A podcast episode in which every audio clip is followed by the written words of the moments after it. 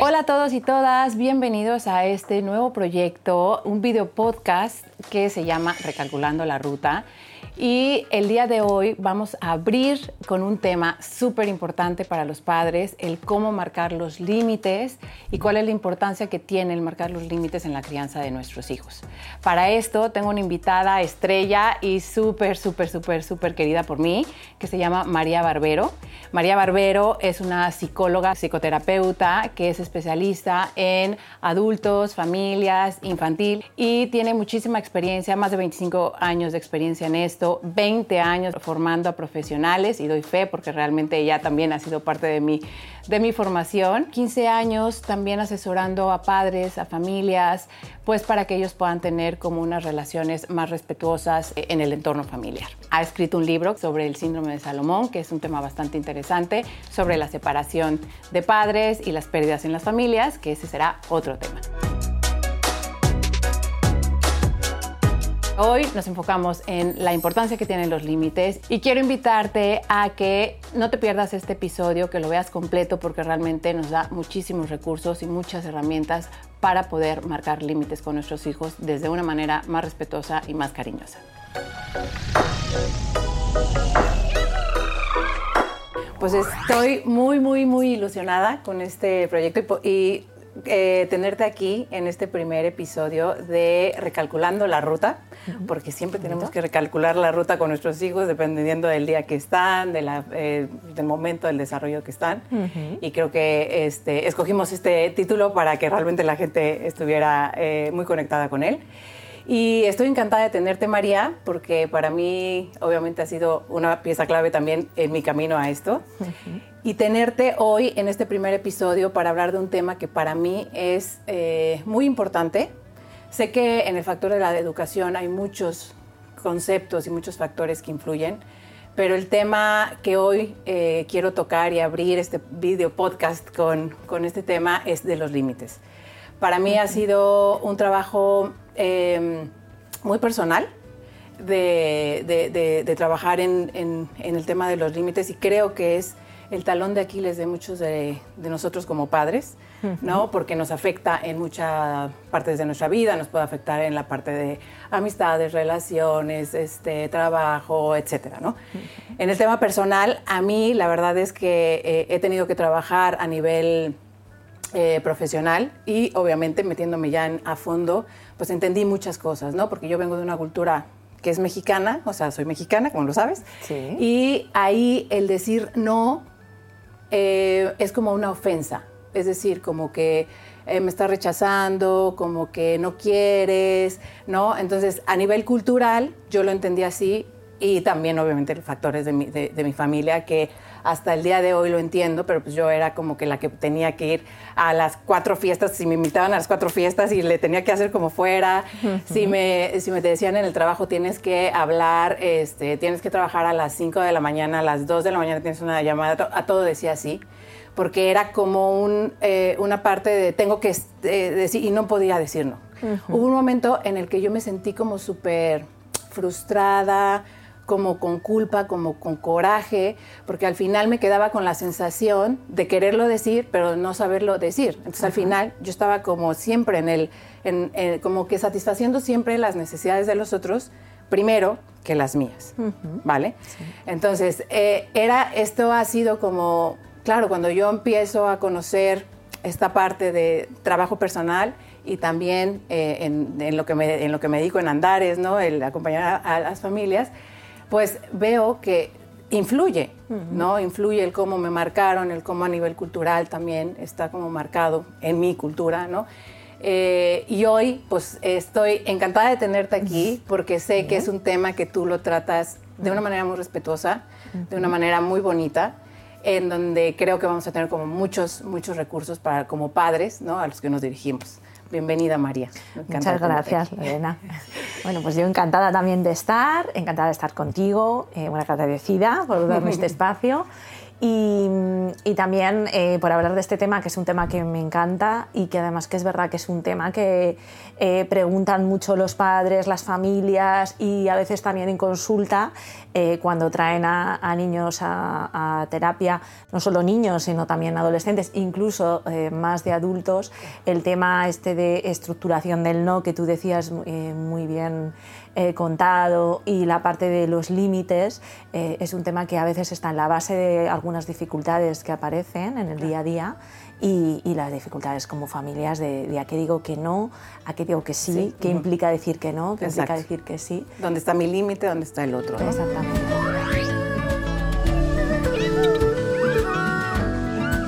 Pero quiero empezar eh, primero, ¿no? Que es la pregunta obligada de todo, por supuesto, de, saber eh, qué es un límite, ¿no? ¿Qué, es un límite? Vale, mira, me encanta que me hagas la pregunta porque una de las cosas en las que yo hago mucho hincapié es en el, tema de la terminología. Es decir, eh, se escuchan muchas cosas, se hablan de normas, límites, ¿no? y entonces estamos siempre hablando y a veces yo creo que nos falta como el matiz de lo que estamos hablando y que es importante. ¿no? Entonces, para mí un límite es eh, una estrategia que tienen los padres o los educadores o las personas que nos dedicamos a esto para acompañar al niño en la interacción con el mundo es decir, ¿qué quiere decir esto? El límite es hasta dónde puedo llegar yo para que esté bien conmigo y con los demás y hasta dónde puedo me viene bien o no me viene bien. ¿Vale? Entonces, ¿qué hacemos los padres? Por ejemplo, cuando son muy chiquitos, lo que hacemos es, el niño va a tocar un enchufe y le decimos no, eso no. ¿Por qué ponemos un límite a eso? Porque si eso él toca el enchufe va a ser dañino para él. Claro, atenta con su seguridad. ¿Vale? Con su seguridad. Claro, cuando estamos más pequeños hay cosas que son más básicas, ¿no? Que hacemos. Pero en realidad luego la forma es, cuando yo te voy a poner un límite es porque tengo que pensar qué necesitas tú y en qué te ayuda que yo te diga que no a algo. Sí. Y en muchas ocasiones yo sí que me veo, veo la situación que hay padres o familias que dicen que no a cosas y yo les digo siempre, tú cuando pones una norma, pones un límite, tienes que ver para qué, qué estás buscando. Porque, ¿qué estás buscando? ¿Qué necesitas que el, niño aprenda? Eh, ¿Qué le aporta? ¿Es bueno para él o no es bueno? Porque a veces ponemos límites o normas que tiene más que ver con nosotros, con uno mismo, ¿no? Con uno mismo, ¿no? Con la sensación de decir, pues es que eh, quiero que recojas todo esto y lo vas a poner todo en orden, esto aquí, esto aquí, esto aquí, ¿no? Y, yo digo, vale, está bien, pero es como que le aporta al crío que sea de esa forma.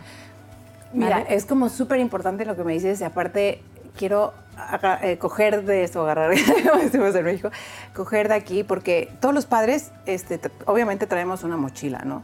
Eh, por las experiencias vividas, por la educación, por el modelo de educación que hemos tenido, que lo que hemos aprendido, ¿no? Al final, el patrón que tenemos, que solemos repetir, ¿no? Porque no conocemos otra cosa y porque así hemos crecido, ¿no? Sin embargo, el, eh, ¿cómo afecta el, que, cómo a nosotros como padres nos han puesto los límites para eh, una repetición de patrón en los niños, ¿no? O sea, en, la educación a nuestros hijos. ¿Cómo afecta el, en nosotros el que, nos han, este, cómo nos han marcado los límites. Marcado. Bueno, afecta mucho porque em, eh, las personas humanas aprendemos por modelado y por imitación. ¿no? Entonces, aquello que hemos vivido es algo que se nos ha quedado a veces en algún sitio que ni siquiera cognitivamente o conscientemente sabemos que está. Pero luego cuando nos ponemos en, modo padres, como digo yo, yo también soy madre, con lo cual también como, sé cómo cuando uno se pone en modo padres, es como que a veces le salen cosas que dices, pues fíjate, yo mm, mm, me lo decían a mí, no me gusta y me veo repitiéndolo, ¿no?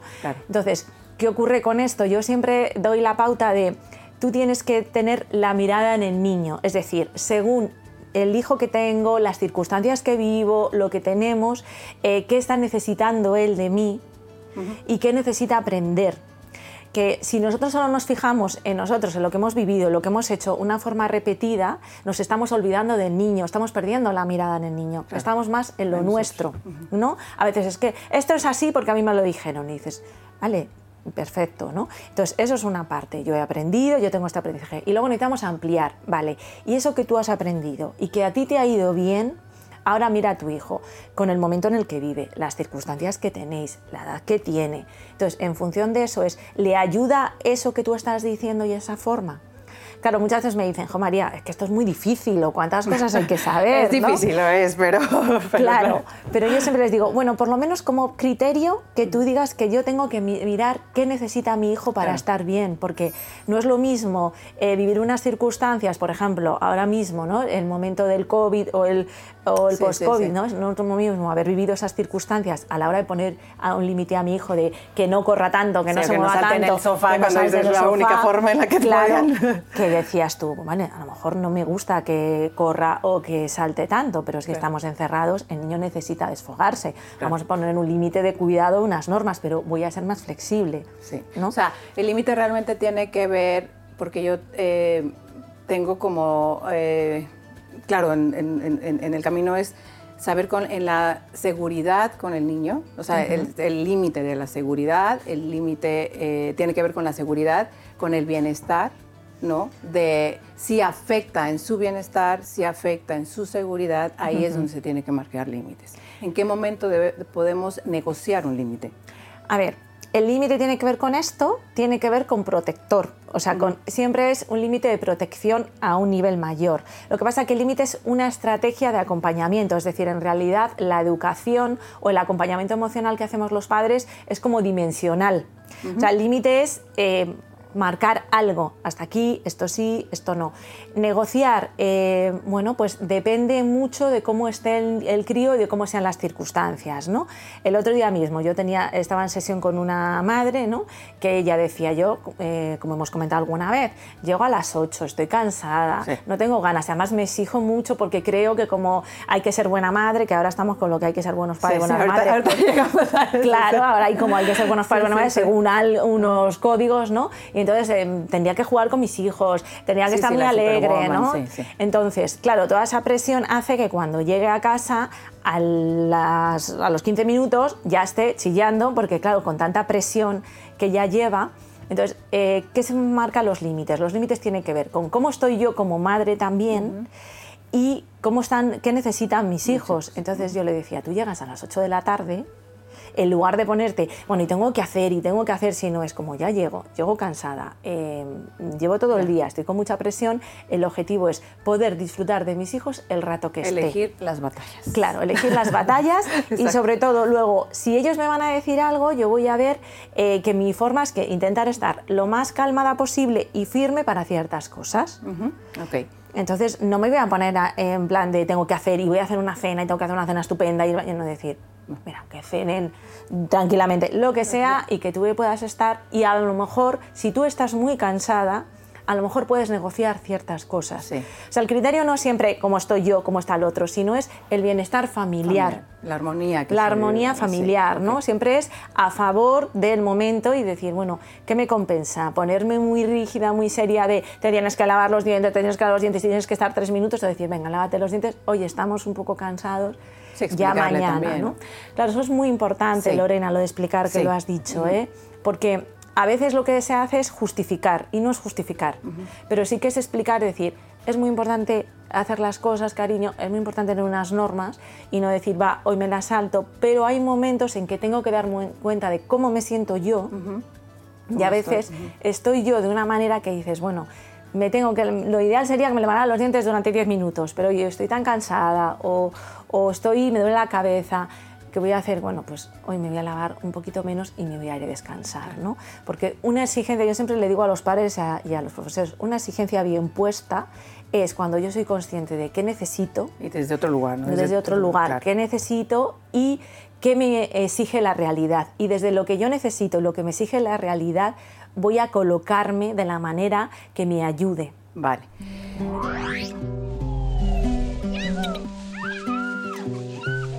Obviamente nos, eh, creo que tenemos eh, un, pues hablando y retomando un poco de el cómo estoy yo, el cómo me han educado, el modelo de, educación que he tenido y demás, eh, ¿cómo afecta la forma en la cómo marcamos los límites a nuestros hijos? ¿Por qué? Porque venimos, muchos venimos de una educación autoritaria, ¿no? En donde aquí se hace lo que yo diga porque yo digo y porque es así y si hay poder de la chancla que nosotros decimos en México. ¿El poder Sí, aquí, en España también ha habido chanclas voladoras. el poder de la chancla y es como, y yo lo digo y obviamente ahí nos vamos como al autoritarismo, ¿no? el, padre que eh, pues no valida de alguna manera en ningún momento ni la opinión, ni el, ¿no? Todo, o sea, ni la opinión, anula tal vez los sentimientos o, eh, pasa mucho y venimos nosotros en una educación. Y nos, pasamos, y nos pasamos al lado opuesto también, al permisivo, en donde aquí no existen límites, todos vivimos de más, ¿no? Entonces, eh, la manera de cómo marcamos los límites, obviamente, de venir de un autoritarismo, porque a veces yo creo que hay mucha confusión ahora con los padres cuando queremos hacerlo distinto, pero no sabemos cómo. Entonces, cuando estamos cansados, nos vamos a nuestro autoritarismo de que se, laven los dientes ahora mismo, o castigados, ¿no? O el permisivo de, bueno, aquí hasta que quieran lavarse los dientes y nos podemos tirar hasta las 12 de la noche, ¿no? Para evitar, eh, ¿no? Entonces, ¿Cómo afecta en la vida de una persona esto? ¿Cómo te marcan los límites? Desde el lado de, imposición, porque sí, o desde el lado no pasa nada. O más bien que no los marca, ¿no? Sí, lo que tú dices es verdad que está como muy polarizado, ¿no? Yo mm. creo que hay muy polarizado, la sensación de todo es así, porque yo digo, o la parte de, bueno, ya que vayan eligiendo, que vayan diciendo, es un poco bueno. Entonces, eh, ¿cómo afecta? Como antes comentábamos, la educación es eh, ayudar y acompañar al niño, al adolescente, incluso a los adultos a interaccionar con el mundo y a manejarse con el mundo de una manera que más o menos me pueda ir sosteniendo yo eh, dependiendo de la edad que tenga. ¿no? Entonces, eh, afecta mucho que seamos muy autoritarios porque anulamos la parte de pensante del niño y de la persona. Es decir, el autoritarismo, aunque se crea lo contrario, crea dependencia y en la parte permisiva también crea dependencia. Esto siempre es cuando es por exceso y por defecto, al final son como las dos caras de la moneda, ¿no? ¿Por qué? Porque el autoritarismo es eh, te tienes que dar los dientes, tienes que hacer esto, esto es así. Siempre te están diciendo qué hacer. Claro, siempre están diciendo qué hacer. Entonces, ¿qué hace el crío? Es o me revelo porque estoy harto y me revelo, pero me estoy revelando porque siento que me estás exigiendo, pero no me planteo yo qué quiero, qué necesito, qué me viene bien, o eh, hago que sí para que no me riñas, para que y cumplo todo y cumplo las expectativas y soy lo que decimos luego como las personas perfectas o el perfeccionismo llenos de exigencias y depresiones, ¿no? ¿Qué ocurre con esto? Que además en este momento en el, en que estamos viviendo es como que no estamos formando a los niños o a los adolescentes para el momento que viven, que necesitan capacidad crítica, capacidad analítica, capacidad de diferenciar. ¿Por qué? Porque tienen muchísimos sitios donde buscar información, donde ver cosas y tienen que aprender a decir qué me ayuda, qué no me ayuda a diferenciar. No es como antes que dices, me lo aprendo de memoria, de memoria y ya, está. ¿no? Con esto quiero decir que los padres para generar eh, verdadera autonomía y coger un poco esto que tú dices, un criterio propio, es decir, es... Eh, hay ciertas cosas que tienes que ver, es como, vale, em, es que no quiero ir a, yo qué sé, a a bañarme, ¿no? Y dices, vale, cariño, entiendo que no te apetezca, pero es como, tienes que ir porque yo creo que te va a ayudar, te vas a sentir relajado. ¿Qué estamos enseñando al niño? Es, perfecto que tú expreses lo que quieras. Te valido. Vale, te valido, bien. No quiere decir que vayas a hacerlo. Yo como padre soy el que voy a decir si esto es bueno para ti o no, desde mi criterio, ¿vale?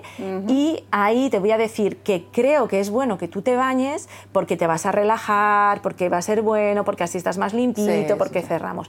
¿Qué le estamos enseñando? Es cuando yo vaya a tomar una decisión en mi vida poquito a poco, tengo que ver en qué me ayuda, qué me va a aportar, ah, por qué. Y vamos creando pensamiento autónomo y autonomía y sostén emocional, nos da seguridad y todo. Entonces, eso es muy importante. Entonces, a veces se piensa que por aportar al crío estas ideas le damos dependencia y es al contrario. Lo que le estamos diciendo es, yo te estoy contando esto porque, porque te va a ayudar a esto, que me puedo, puedo estar equivocado como padres, pero yo siempre le digo a los padres, pero la responsabilidad de equivocación la lleváis vosotros. Porque para eso sois los padres, ¿no? Por eso esos padres cuando me dicen, no, yo le dejo que él decida, digo, no, no, no. Eso es cargar al crío con un sostén que no puede, que no puede con ello, ¿no? Y al final estamos invirtiendo, ¿no? El otro día me decía eh, unos padres, bueno, es que le hemos preguntado que a qué colegio quiere ir, que a este, a este, que si quiere cambiarse tiene nueve años. Y yo le digo, ya, claro, claro. La, la, responsabilidad. no, no tiene muy claro. Y digo, no, no, es que vosotros tenéis que tomar la decisión del colegio y sostener si os equivocáis o no, o no era el adecuado, lo que sea, no el crío. Claro, porque es mucha carga. Es mucha carga para el crío y él no está preparado para eso. Puede elegir decir, ¿qué te apetece? ¿Te pones el pantalón azul o el verde? Igual tal, ¿no? Incluso nosotros también podemos apoyar y dirigir en eso, ¿no? Y de, me quiero poner em, las chanclas, ¿no? Para sí, pero le das opciones de acuerdo a lo que ellos pueden sostener, ¿no? Claro. Exacto. Es que es muy importante la edad. Pasa cuando, por ejemplo, no se le, una persona no, se le pudo marcar, no se le marcaron límites? O sea, fue todo, ¿sabes? Que, ¿Cómo se representa esto en una persona adulta? Por, así decirlo, y dentro, por ejemplo, ya en una fase más social, que empiezan como, pues, ya en, grupo, ¿cómo, cómo, cómo ¿Cómo se refleja, se refleja? Esto? Bueno, hay diferentes formas, porque sabes que la individualidad de la persona, pero una de las formas puede ser que tenga mucha inseguridad a la hora de tomar decisiones y que sea muy evitativo porque no ha habido un criterio de ayuda y de cómo hacer las cosas. ¿Vale? Entonces, una de las cosas puede ser que esté muy inseguro, que dude, que no lo tenga claro. También le puede pasar al que está muy en la norma. lo que pasa es que se pone tanto la norma siempre que bueno, se siente más amparado ahí, pero es la sensación de no tener límites a veces a la hora de tratar a los demás. Claro, el respeto. Es que para mí el límite también es enseñarle el respeto a para uno mismo, y para, los, demás. y para el entorno. Claro, por eso yo decía que el límite tiene que ver hasta dónde tengo que llegar para que me vaya bien a mí y con los demás. Y la interacción con el mundo desde el cuidado propio y también el cuidado hacia el otro. Claro.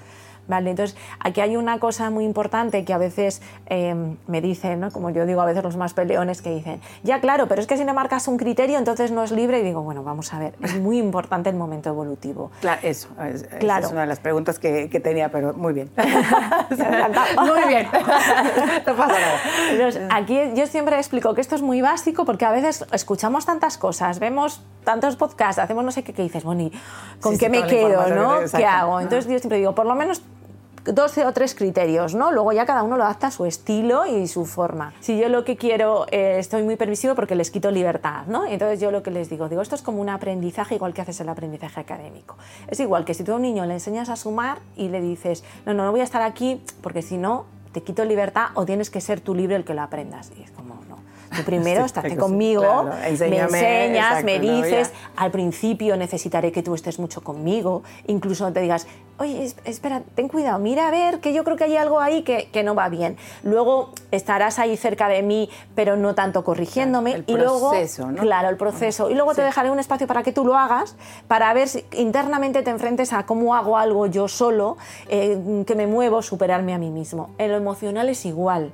Es decir, cuando un niño es pequeño necesita que los padres estén ahí, que le ayuden, que le acompañen, que, le limiten, para que le estructuren, le digan, no, esto así no, esto no, y para que él aprenda a coger desde ese modelado que hablábamos, que los humanos aprendemos por imitación, a decir, vale, pues esto se hace así, esto puede funcionar, y tengo un criterio de funcionamiento. Para eso luego llega la adolescencia, para plantearme de lo que yo he recogido, lo que me han enseñado, qué es lo que me ayuda, qué es lo que no me ayuda y qué es lo que me tengo que formar.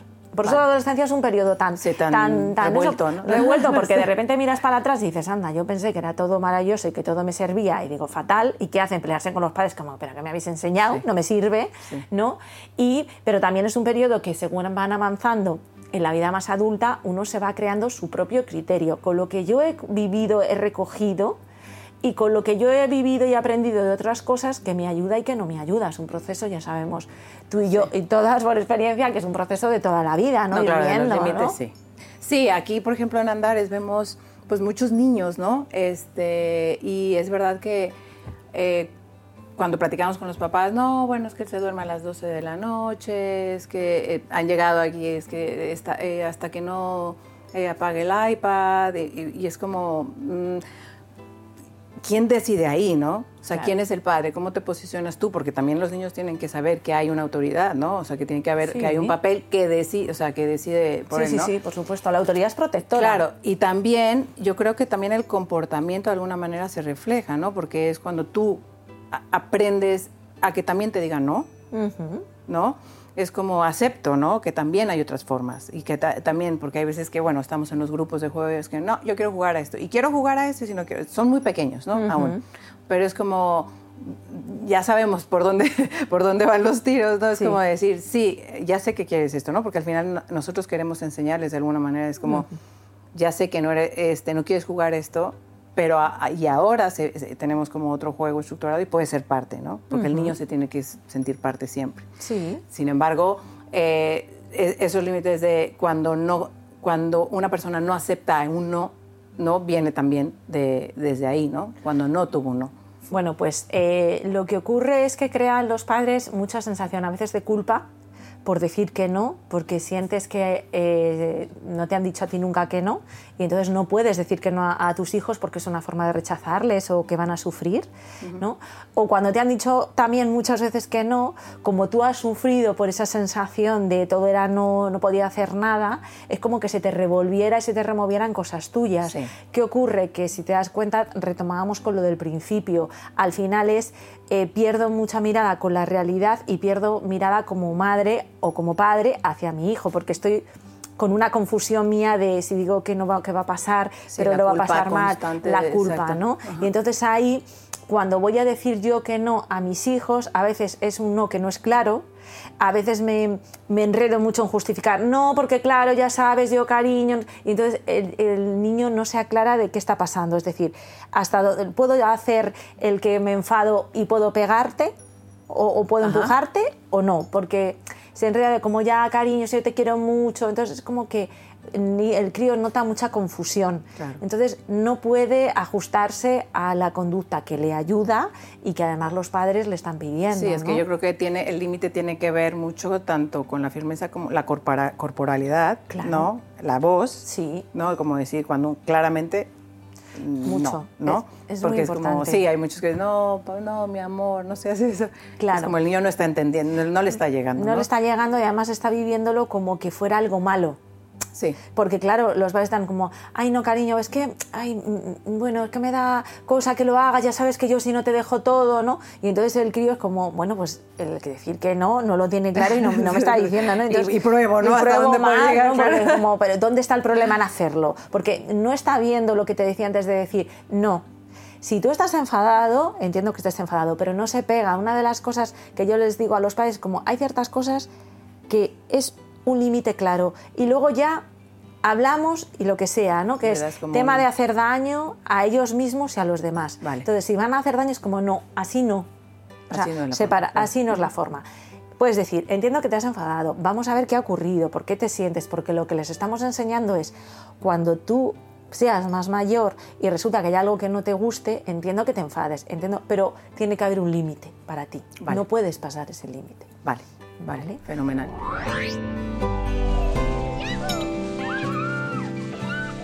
María, se nos está acabando el tiempo y, me ha encantado tenerte. Yo creo que es un tema que nos da para mucho y te voy a invitar otra vez porque creo que creo que, da para mucho y mm. estos recursos pues para los padres es súper súper importantes, ¿no? verlos desde la mirada también de los niños, ¿no? ¿no? No siempre, bueno, desde mirarte tú cómo estás y también ver al niño con sus necesidades, ¿no? Con su momento de vida para entenderlo y para poderlo acompañar. Te agradezco enormemente. Eh, esta charla que hemos tenido, súper chula. y por último, lo único que, mira, nosotros hemos sacado una cajita de preguntas en redes sociales ah, con casos que nos dan los papás, ¿no? Como dudas. A ver si me ayudas a contestar una, si te parece. Sí, encantada. Venga, pues mira, te la voy a leer porque, claro, esto sí viene desde. Dice: Es María, madre de un niño de tres años que se llama Ángel. Cada vez que le digo a una eh, que no a una cosa, lo que empieza a hacer es pegarme y lanzar todo. No sé qué hacer. Vale. ¿Qué consejo le podríamos dar, María? Mira, eh, yo creo que enlazando con lo que hemos hablado, cuando eh, lanzan cosas o pegan, lo primero que hay que parar es esa descarga motora. O sea, el lanzar o hacer. ¿Qué está ocurriendo? El niño se siente mal, se siente incómodo porque le has dicho que no. Y es verdad que no, como tú comentabas antes, tiene una parte a veces de sentir que no me estás aceptando, no me estás queriendo. Se recoge eso, ¿no? Entonces, lo que se hace el niño es que hace una descarga. ¿Qué le tenemos que enseñar? Que es perfecto que no te guste o que no te apetezca o que tú sientas algo, pero hay que expresarlo de una forma más cuidadosa para ti y para los demás. Esto es como el fondo. ¿Cómo aterrizamos esto? Es como, no, así no así no si no te gusta no se tiran las cosas, si necesitas jugar o que estés cargado o tirar, vamos a hacer algo que tú puedas desahogarte. Pelea de cojines o, lo que sea, ¿no? Pero eh, no se tiran las cosas. El cómo realmente enseñarle a que sí, ¿no? O sea, cómo sí. Claro. O sea, ahí es decirle, vamos a expresar eso que a ti te supone el que no puedes seguir jugando y que entiendo que cuando no nos estamos haciendo algo que no nos gusta, pues nos sentimos de una forma, pero vamos a ver cómo modulamos la forma de expresar eso que no te gusta, que ese es el papel principal de los padres y de las personas que acompañamos, que es cómo modulo la expresión de algo que no me gusta o que me disgusta de una forma cuidadosa para mí, para los demás. Y corporalmente, ¿cómo lo haces con un niño de tres años? Porque los niños llegan a... Tiran entonces, claro, tiran todo o te quieren pegar, ¿no? Sí. Pues mira, lo que se hace mucho yo estoy en una fase de tres años también. vale, una cosa que ayuda siempre es acercarse. Es decir, coger y acercarse, poner la mano porque es una manera como de contactar, como de bajar, no sé dónde estás, te has vuelto loco ahí tirando, entonces yo el que te agarre es decir, a ver, cariño, entiendo que estás enfadado, pero no se tiran las cosas. No se tiran las cosas. Entonces puede ser que él siga enfadado, porque claro, esto no es bajo enseguida. Entonces nosotros como padres seguimos acompañando para bajar eso. Es como, no, no, no, ya, y entonces, si él va a coger una cosa, se lo quitamos, lo dejamos aquí, pero no se lo quitamos, le forzamos, ¿no? Sino se lo quitamos, decir, ya. No te ha gustado, estás enfadado, lo entiendo, pero no se tiran las cosas. Si quieres, quieres que tiremos y hagamos una pelea de cojines o quieres que juguemos con pelotas, pero esto no, porque esto hace daño, esto no. ¿vale? O sea, tiene que ser muy claro, muy firme y muy importante tocar y acompañar. Vale, ¿Vale? Pues muchísimas gracias. Espero, María, que te haya eh, servido este, este, este tip, estos tips que nos dio. Y bueno, María, muchísimas gracias, nuevamente. Y te espero, espero tenerte muy pronto para seguir hablando de este tema. A ver si. Vale. Nos vemos en el siguiente podcast.